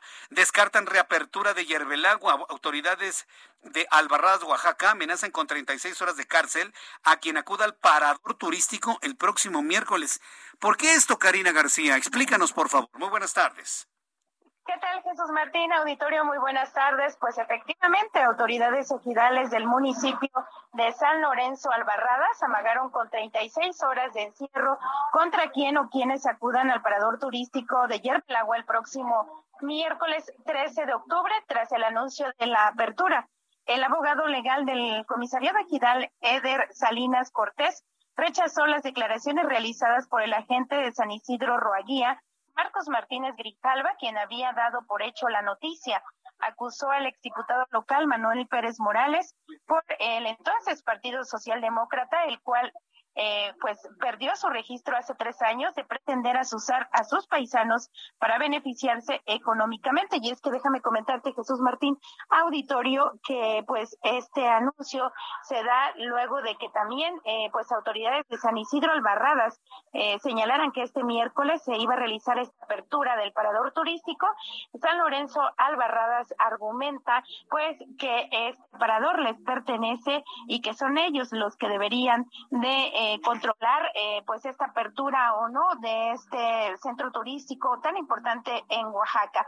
En este sentido, pues estas eh, comunidades que son vecinas y que además pues tuvieron ya un conflicto agrario, eh, pues eh, podrían detonar esto en hechos de violencia el próximo miércoles. Sin embargo, comentarte que las autoridades de San Isidro en pues ya recibieron el aval de las autoridades estatales a través de la Secretaría de Turismo para realizar este acto de reapertura allá en Yerbelagua, pese a esta advertencia que ha realizado San Lorenzo Albarradas, y es que el turista visitan, el eh, turista nacional o extranjero que llegue hasta allá podría ser eh, pues encarcelado por 36 horas. Ay, ¿qué culpa tienen los turistas, Karina? Digo, en este conflicto por la ambición del dinero y las posesiones, ¿qué culpa tiene el turista? ¿Por qué van a meter a los turistas a la cárcel? ¿Cuál es la explicación lógica de esto, Karina? Es increíble lo que nos estás informando. Pues eh, de acuerdo a las autoridades de San Lorenzo Albarradas, los recursos que estarían generando pues este parador turístico deberían de ser para ellos y no para su agencia de policía de San Isidro Roaguía. Es, es, verdaderamente insólito lo que nos estás comentando. Pero bueno, Karina García, estaremos muy atentos de lo que siga sucediendo allá en este lugar que se llama Yerbelagua y lo que han comentado las autoridades de San Lorenzo Albarradas. Muchas gracias por esta información, Karina. Claro que sí, buenas tardes. Buenas tardes. Qué vergüenza, ¿eh? Se pelean por palos. Digo, sí, yo entiendo que puede tener una derrama importantísima un lugar turístico y además bonito, porque a donde usted vaya a Oaxaca hay belleza. Si usted va a Oaxaca, Donde volteé está bonito en Oaxaca. Verde, precioso. Bueno, no hablemos de la zona turística de la costa. Está increíble, por supuesto. La ciudad de Oaxaca es una delicia cuando no hay manifestaciones. Cuando no están los maestros de la coordinadora de la sección 22 ahí abarrotando lo que es el centro de Oaxaca. Créame que es uno de los centros más bellos, me atrevería a decir, del mundo. No por nada José María Velasco escogió precisamente el, zócalo de Oaxaca, para muchas de sus pinturas. Es un zócalo hermosísimo. Santo Domingo, vaya. Entonces, eh, a donde vaya usted a Oaxaca es bonito y entiendo que la derrama turística es, es importante, pero al grado de ponerse así, al, al grado de ponerse así, Vamos a buscar autoridades eh, turísticas en el estado de Oaxaca para que nos digan de qué manera van a resolver este problema, porque me parece que es verdaderamente inaudito. Cuando son las 7.18, las 7.18 horas del centro de la República Mexicana, le adelantaba antes de los anuncios que ya hay instrucciones por parte del secretario de Gobernación, Adán Augusto López, eh, al subsecretario Alejandro Encinas para que atienda la denuncia de, de la senadora, periodista, comunicadora Lili Telles ¿Se acuerda? Platicamos con ella la semana pasada y aquí en los micrófonos del Heraldo Radio, aquí mismo se lamentó muchísimo de que no haya tenido una respuesta por parte del gobierno federal. Y le volví a preguntar, Lili, ¿nadie se ha comunicado con usted? Nadie, Jesús Martín. Esto, ¿Cuándo lo entrevistamos? Ángel, ¿te acuerdas? ¿Fue el jueves o el viernes o el miércoles? Bueno, fue miércoles, jueves o viernes, pero fue en esta semana pasada. Y, y bueno, pues ahí el asunto quedó. Pasó todo el fin de semana y hoy lunes Hace unos instantes, hace unos cuantos minutos, la Secretaría de Gobernación a través de su cuenta de Twitter escribe, el secretario de Gobernación Adán Augusto López instruyó al subsecretario Alejandro Encinas a realizar las medidas conducentes que permitan atender el requerimiento de la senadora Lili Telles para garantizar la seguridad e integridad de su hijo menor de edad. A continuación, en el Twitter está precisamente el oficio de la Secretaría de Gobernación con fecha hoy, con fecha de 8 de octubre tiene fecha de 8 de octubre y es el número 100-067, firmado por el licenciado Adán Augusto Hernández López, que dice lo siguiente, está dirigido el oficio directamente a senadora María Lili del Carmen Telles García, presente.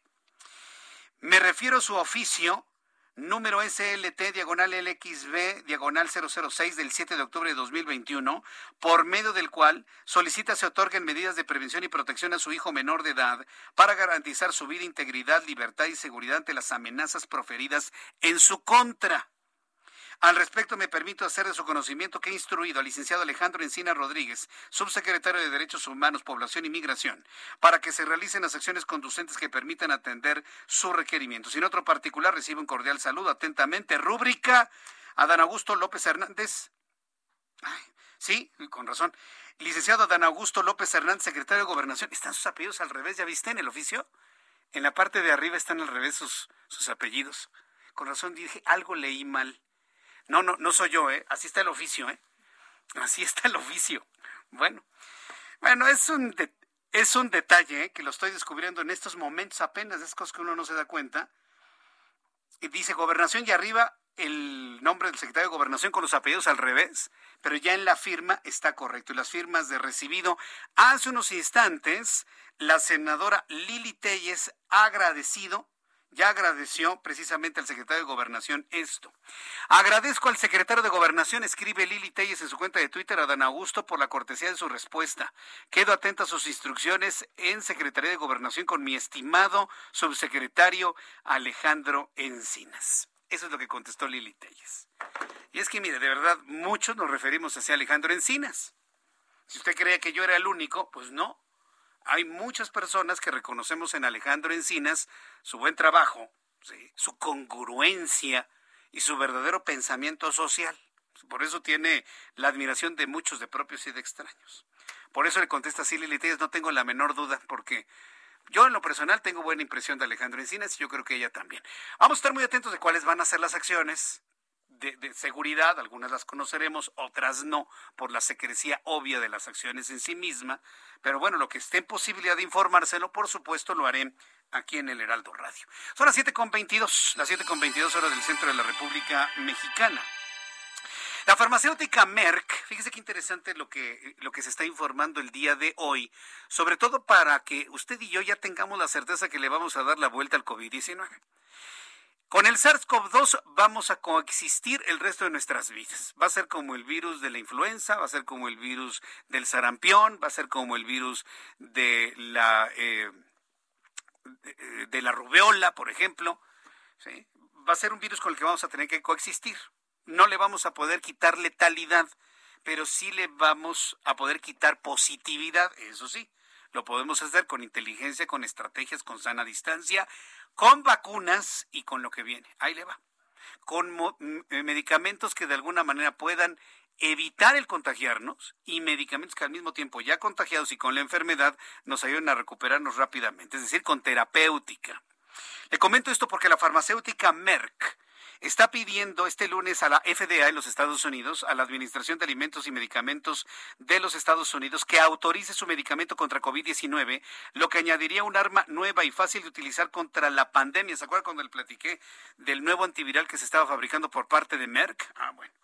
Pues eh, los resultados han sido tan esperanzadores, tan prometedores, de un primer antiviral específicamente hecho dedicado al SARS-CoV-2, que nos está provocando el COVID-19, que ya hay varios expertos en materia de salud que aseguran que vacunación con esquema completo, ya sea de dos o de tres dosis, más la píldora contra el COVID-19, es decir, con el antiviral, podríamos estar prácticamente dándole la vuelta al mundo en los siguientes años al COVID-19. Si es aprobada por la agencia reguladora estadounidense, la decisión podría tomarse en cuestión de semanas y sería la primera píldora demostrada para tratar el COVID-19. Todos los demás tratamientos contra la enfermedad respaldados por la FDA requieren de una inyección o vía intravenosa. Esto sería tomado finalmente y eso es lo que está pidiendo de manera prácticamente urgente ya la, eh, la firma Merck a la FDA. Son las 7.24, las 7.24 hora del centro de la República Mexicana.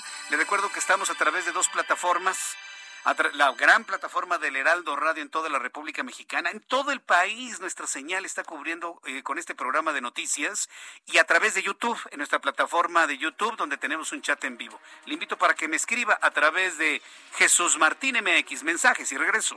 Escuchas a Jesús Martín Mendoza con las noticias de la tarde por Heraldo Radio, una estación de Heraldo Media Group.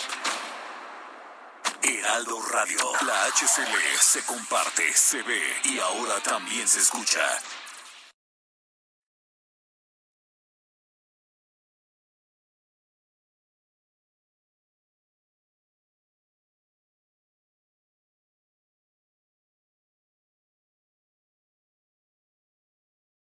Heraldo Radio 98.5 FM, una estación de Heraldo Media Group, transmitiendo desde Avenida Insurgente Sur 1271, Torre Carrachi, con 100.000 watts de potencia radiada.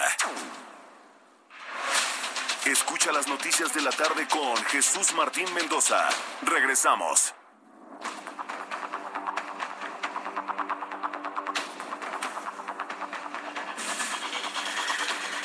Las 7.30, las 19 horas 30 minutos, siete y media, hora del centro de la República Mexicana. Se está cayendo el cielo en el norte del Valle de México. Vaya aguacerazo, una nube negra tremenda, ¿no? Que nos anuncia tormenta en el Valle de México. Y luego, imagínense, con los bloqueos de los piperos. No, bueno, tenemos una ciudad de pronóstico reservado.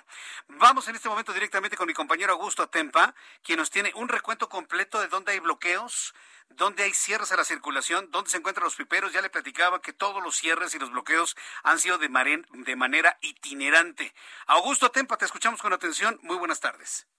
Buenas tardes, Jesús Martín, te platico. El primer bloqueo que tuvimos fue, por supuesto, el de la Avenida de los Insurgentes y la Avenida San Antonio. Allí alrededor de 120 piperos llevaron a cabo este bloqueo que, créeme, atoró bastante la circulación, sobre todo para aquellos automovilistas que iban hacia la zona de Revolución, de Miscuac, y otra, eh, otro punto que también se había afectado fue el servicio del Metrobús. Estuvimos ahí más de una hora y veíamos cómo todos los pasajeros tenían que caminar y eran ríos de gente que tenía que caminar de un lado a otro para buscar una opción de transporte. Otro de los bloqueos que también se registró fue en Ignacio Zaragoza y Octavio Paz, esto es en, la, en el oriente de la ciudad, en, cerca de, por supuesto, la calzada Zaragoza. Otro más se dio en la avenida Marina Nacional y Lagos Tiragüen, en la colonia Náhuac, uno más en la avenida eh, de Eduardo Molina y el Oriente 117. Ese no tardó mucho, aproximadamente 40 minutos, pero por supuesto ese tiempo sirvió para afectar a todos los automovilistas que circulaban por la zona.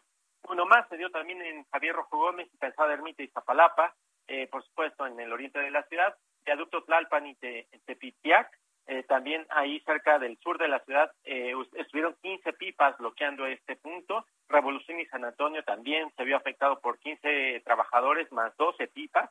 Periférico e Insurgentes, ese hace unos instantes empezó a levantarse, pero por supuesto las personas que circulaban sobre periférico veían afectación bastante, bastante severa en ambos sentidos.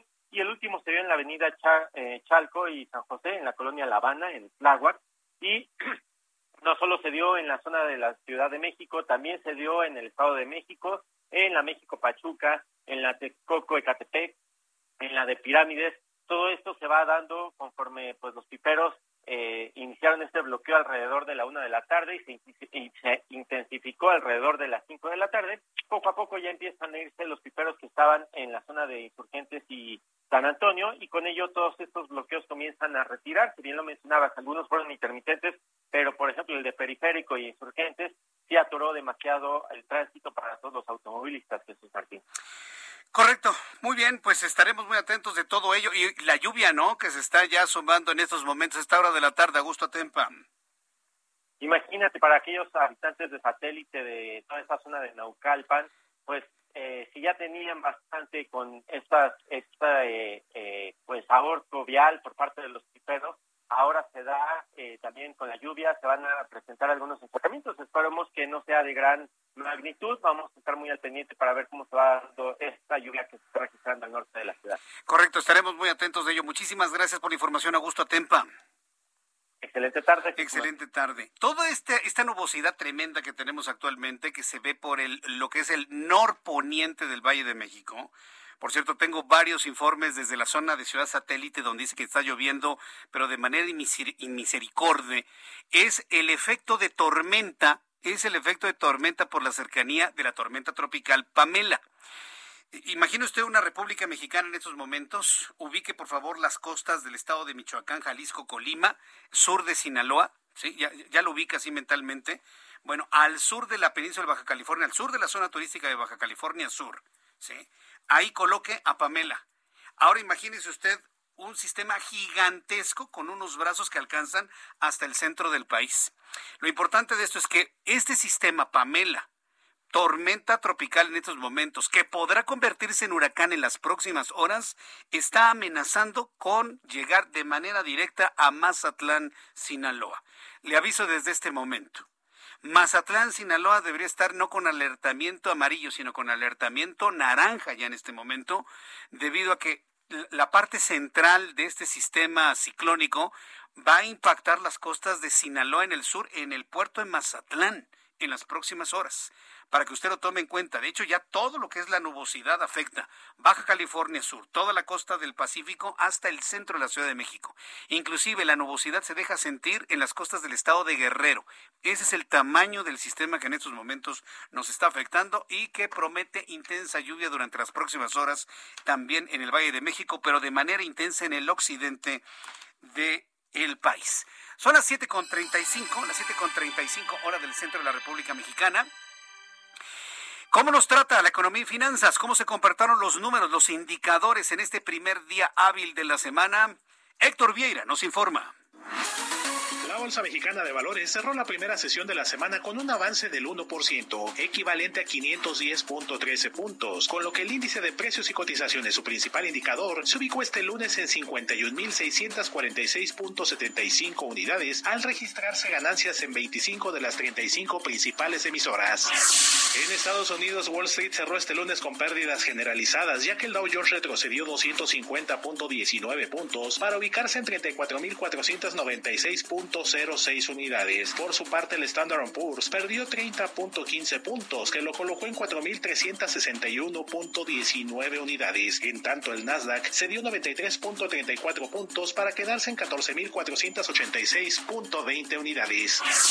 En el mercado cambiario el peso mexicano se depreció 0.57% frente al dólar estadounidense, al cotizarse en 20 pesos con 56 centavos a la compra y en 20 pesos con 82 centavos a la venta en ventanilla. El euro por su parte se cotizó en 23 pesos con 98 centavos a la compra y 24 pesos con 11 centavos a la venta. El Banco Mundial informó que a consecuencia de la pandemia, el endeudamiento de los países pobres aumentó 12% y alcanzó una cifra récord de 860 mil millones de dólares durante el último año, para llegar a una deuda externa acumulada de 8.7 billones de dólares, por lo que llamó a diseñar un plan para revertir esta tendencia. La Confederación Nacional de Cámaras Industriales Concamín advirtió que de aprobarse la reforma eléctrica del presidente, el gobierno federal podría pagar hasta 60 mil millones de dólares por indemnizaciones a los inversionistas afectados, lo que equivale al 6% del Producto Interno Bruto.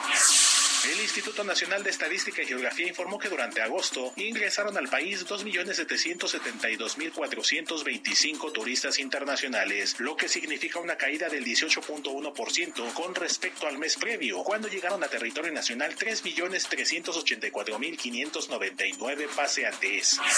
Por tercera semana consecutiva, los precios del gas LP aumentarán en casi todo el país, a pesar del control y el tope de precios impuesto por el gobierno federal, al promediarse entre 22 pesos con 81 centavos y 29 pesos con 66 centavos el precio del kilogramo, mientras que por litro el precio oscilará entre los 12 pesos con 32 centavos y 16 pesos con 3 centavos.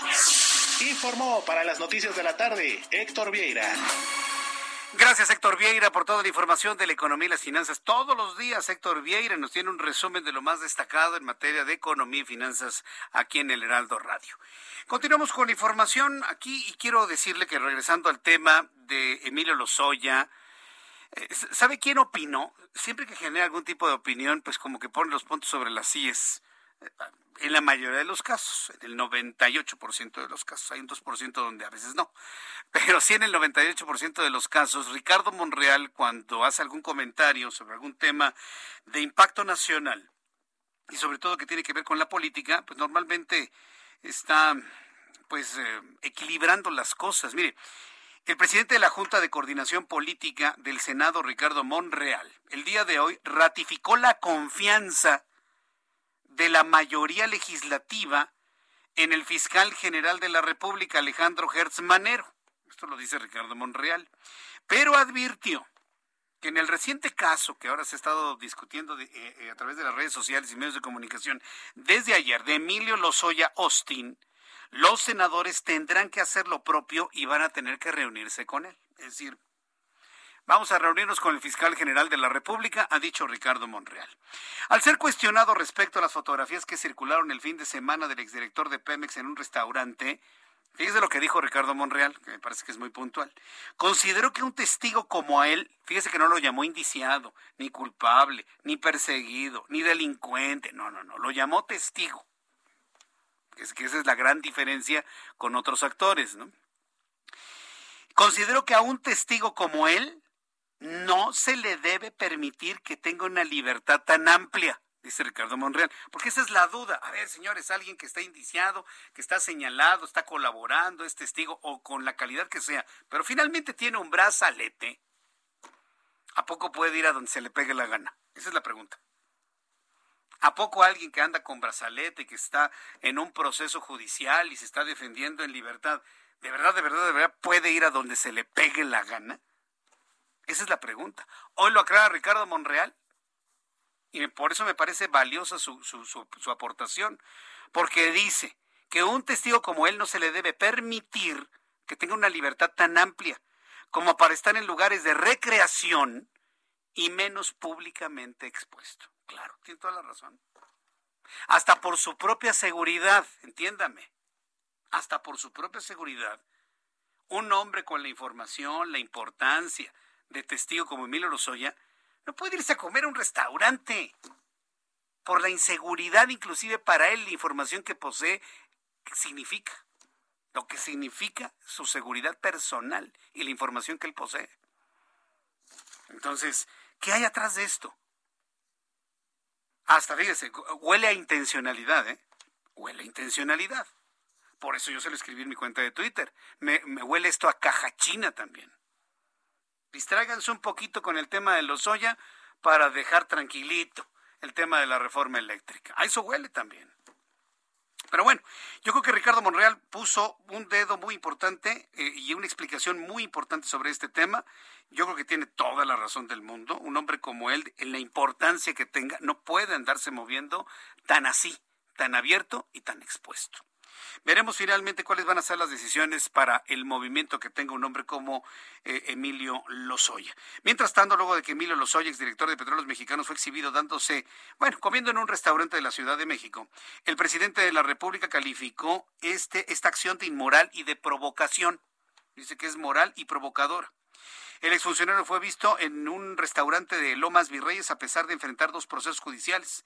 El pasado mes de agosto un juez decidió ampliar hasta noviembre los plazos de investigación sobre Emilio Lozoya, ya le informé sobre eso, vence el 3 de noviembre, en los dos casos en los que este está procesado, uno por recibir sobornos de Oderbrecht y otro por la compra-venta fraudulenta de una planta de fertilizantes. Esto fue lo que dijo Andrés Manuel López Obrador hoy en la mañana. Creo que es legal, pero es eh, inmoral el que se den estas cosas. Es eh, una imprudencia, para decirlo menos, un acto de provocación, porque este señor fue director de Pemex y está como testigo protegido. Le llaman de otra manera, pero eso es. Una gente que está recibiendo un trato especial porque eh, decidió dar a conocer toda la corrupción. Dice, dice López Obrador, testigo protegido, le llaman de otra forma. ¿No será que él piensa que le llaman de otra manera?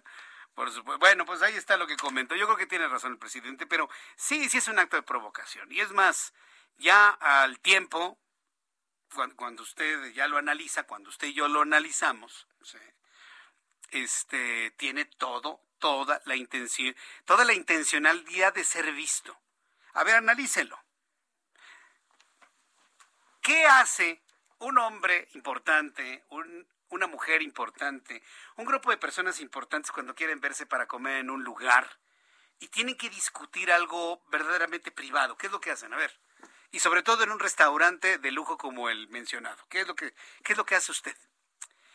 Hace una reservación en un, claro, en un salón privado. Claro, todos los restaurantes lo tienen. Y si no lo tienen, se lo arman. Oye, ¿sabes qué? Quiero un lugar privado es que esté cerradito, ¿no? Que tengamos la atención de dos, tres meseros y que no tengamos contacto con el resto del, de, la, de la concurrencia. No haber hecho eso, desde mi punto de vista, pues es un acto pensado, calculado. Mira, te sientas, alguien te va a tomar una foto, va a salir en redes sociales y nos quitamos los comentarios encima, ¿no? Claro, digo, ¿en qué cabeza cabe? ¿Quiere ir a comer el, el, delicioso, los deliciosos tacos de pato que hacen en el Junán. Ahí le llevan el pato, ¿no? En la, en la ollita y se lo desmembran y le salen ocho deliciosos taquitos, ¿no? ¿Se los quiere comer en el Junán? Bueno, pues entonces se va a un privado o en el piso de arriba, que ahí hay privados. ¿Ya? Y no lo ve nadie. Lo hace cualquier persona que quiere privacidad. Ah, no, estaba ahí en la terraza, ahí donde todo el mundo se saluda a lo lejos. Hola, ¿cómo te va? Ah, qué gusto, ¿no? Te levantas, te quitas la, servilleta, se dan el abrazo ah, y se oyen así las palmadas, ¿no? En la espalda, ¿no? Mientras todos son copas chocando y demás, y jajaja por acá. El ambiente, ¿no? El ambiente. Ah, pues quiere estar en ese ambiente. Bueno, pues lo vieron, evidentemente. ¿No quiere ser visto? Se renta un privado. ¿Por qué no lo hicieron? Es pregunta, ¿eh? Pues porque querían que lo vieran. Pues claro, es lo único que yo puedo pensar de eso. Hay una intencionalidad en todo ello. ¿Lo sabía el presidente o no lo sabía? Pues quién sabe, eso no lo vamos a saber.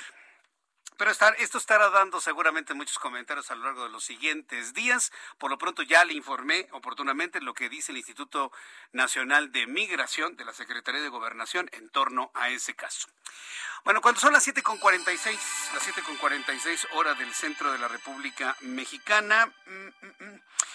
Bueno, ya para cerrar estos temas de carácter político, rápidamente le informo que el panista Ricardo Anaya señaló al presidente del país de amenazar e intimidar a los diputados y senadores para aprobar su reforma eléctrica. Sin embargo, pidió a los legisladores no dejarse influenciar por las amenazas en su toma de decisión y ejercicio de sus facultades.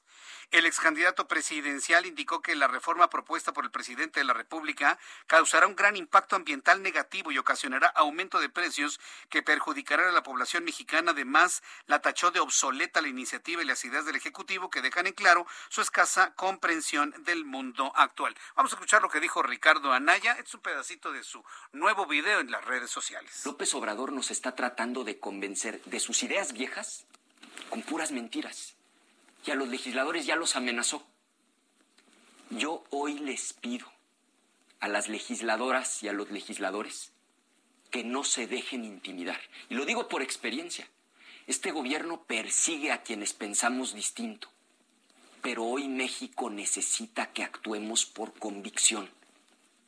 México necesita legisladores valientes. Voten en conciencia por el futuro de México. Ahí no caigan en sus trampas. Eso fue lo que dijo Ricardo Anaya. Faltan 12 minutos para que sean las 8 de la noche. ¿Se da cuenta qué rápido nos pasó el tiempo hoy aquí acompañados todos con las noticias del Heraldo Radio? Ya vamos a acabar. Antes quiero compartir algo que nos da muchísimo gusto. Fíjense que los pilotos de Alessandros Racing, Rubén Robelo y Noel León, repitieron podio en la octava fecha de la serie NASCAR Peak celebrada en el óvalo de 1400 metros de Aguascalientes, al que recorrieron 169 vueltas en 90 minutos de competencia. ¿Sabe qué es lo interesante de esto?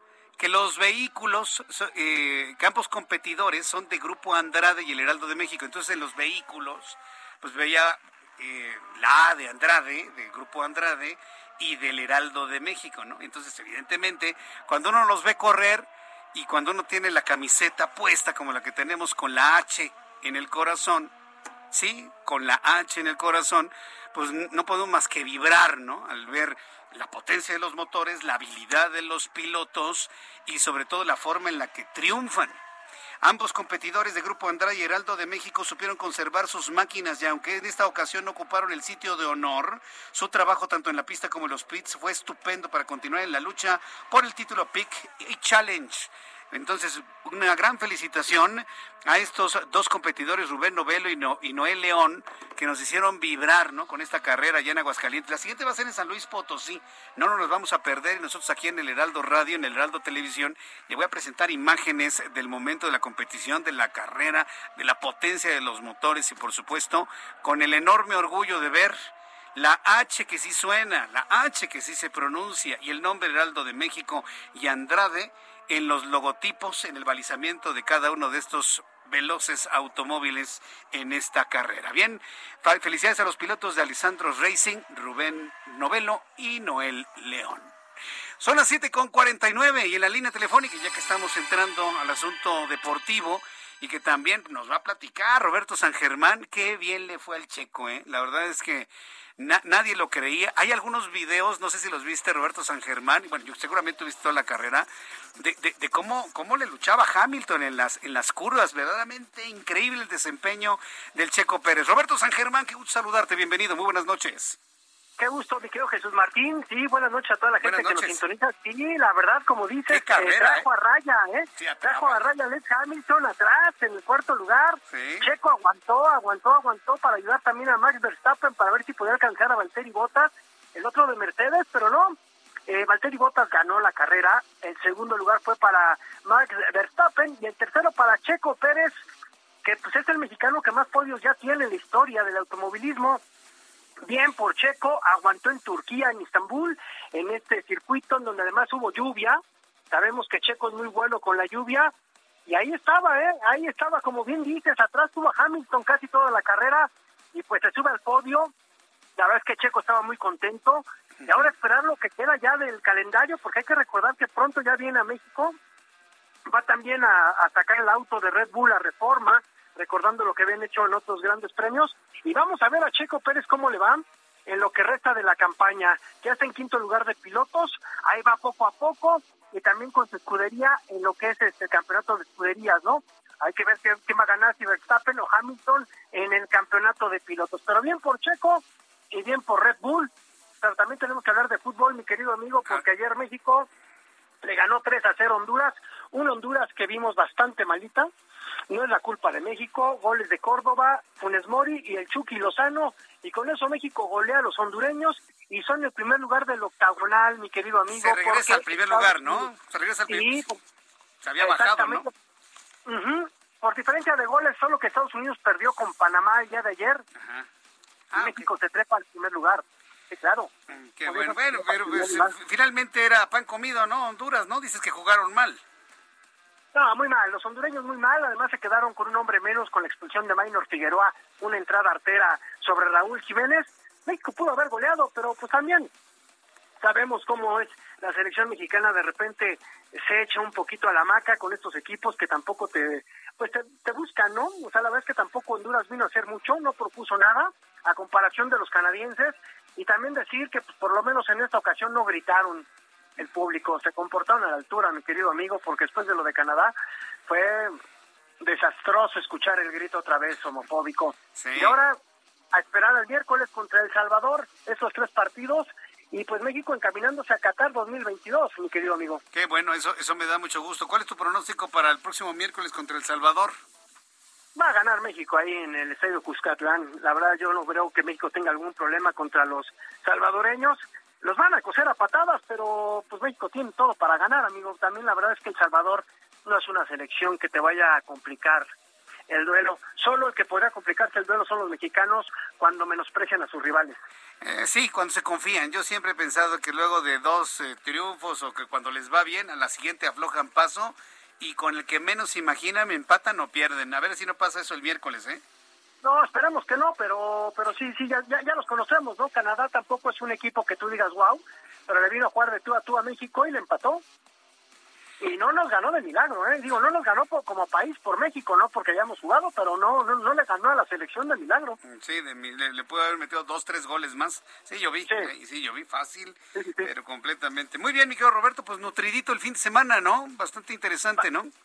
Bastante nutrido. También Julio Urias, el pitcher mexicano, también ganó su duelo Ah, verdad, con, los, con los Dodgers a los gigantes y además batió para, para, para meter carrera, también produjo carrera, fue el que inició. Sí. Con ese triunfo de los Dodgers, metió la primera, fue el que dio el batazo para la primera carrera de los Dodgers y los Dodgers terminaron ganando 9 a 2 y con eso ganó Julio Urias y empató la serie. Hoy se juega el tercer partido. ¿Sí se cuelan los Dodgers a la Serie Mundial? ¿Cómo ves? Puede ser. Puede ser, puede ¿verdad? ser, puede ser. Puede ser, pero los gigantes también tienen un muy buen equipo y también buen bullpen. Entonces, va a ser un buen duelo, ¿eh? Ahora se juega en Los Ángeles. Correcto, mi querido Roberto San Germán, mañana platicamos más de deportes, ¿no? La verdad me dio mucho gusto saludarte en este arranque de semana, mi querido Roberto. Te envío un fuerte abrazo como siempre. Igualmente, mi querido Jesús Martín, y que tengan muy buena semana toda la gente que nos está escuchando. Gracias, que te vea muy bien. Abrazo. Roberto San Germán con toda la información deportiva. Ya nos vamos. 2007 contagiados de COVID y 141 fallecidos para un índice de letalidad de 7.57%. Los espero mañana a las 2 por el 10, Heraldo Televisión, 6 de la tarde, Heraldo Radio. Soy Jesús Martín Mendoza. Hasta mañana. Esto fue Las Noticias de la Tarde con Jesús Martín Mendoza. Heraldo Radio. When you make decisions for your company, you look for the no brainers. If you have a lot of mailing to do, stamps.com is the ultimate no brainer. Use the stamps.com mobile app to mail everything you need to keep your business running with up to 89% off USPS and UPS. Make the same no brainer decision as over 1 million other businesses with stamps.com. Use code PROGRAM for a special offer. That's stamps.com code PROGRAM.